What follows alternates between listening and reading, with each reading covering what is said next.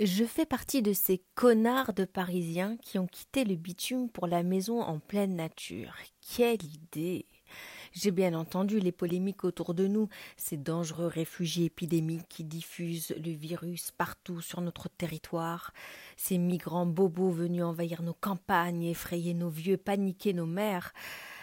Je n'ai pas pu suivre plus avant cette conversation pourtant passionnante, mes enfants criaient trop fort. Pauvres loustiques. Ici pas de voisins pour les faire taire. Rendez-vous compte.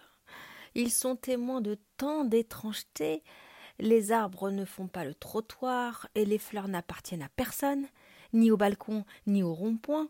Les papillons et les escargots quittent les livres et se croisent dans le jardin. À l'heure de la sieste, on rabat les volets et l'on s'endort bercé par un air chargé des senteurs printanières et du rire des oiseaux. Le ciel. Il est si grand qu'il n'est pas rare d'y voir au même moment le soleil et la lune. Et quand vient le soir, j'avais moi-même oublié que la nuit comptait autant d'étoiles. Vous savez, la voie lactée n'arrive pas jusqu'à Paris. Il a fallu que je m'adapte, moi aussi. Ignorante banlieusarde qui découvre que lorsque les pissenlits ont fini leur règne, leurs pétales se transforment en aigrettes. Vous savez, ces touffes de poils blancs qui en un souffle se dispersent dans le vent. Bien sûr que vous savez. Je me prépare, évidemment, au jour où ils me poseront des questions. Ils me demanderont, inquiets, quand est-ce qu'ils pourront de nouveau appeler l'ascenseur, compter les voitures, les grues, et les camions poubelles Quand reverront-ils les pigeons, les rats, les chiens?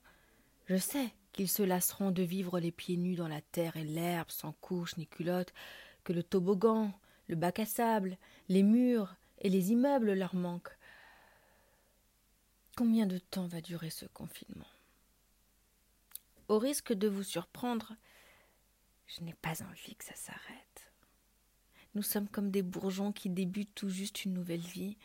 La saison commence et il y a tant de choses à venir, la nature a tellement à faire. Elle nous a pris dans ses bras et nous nourrit chaque jour.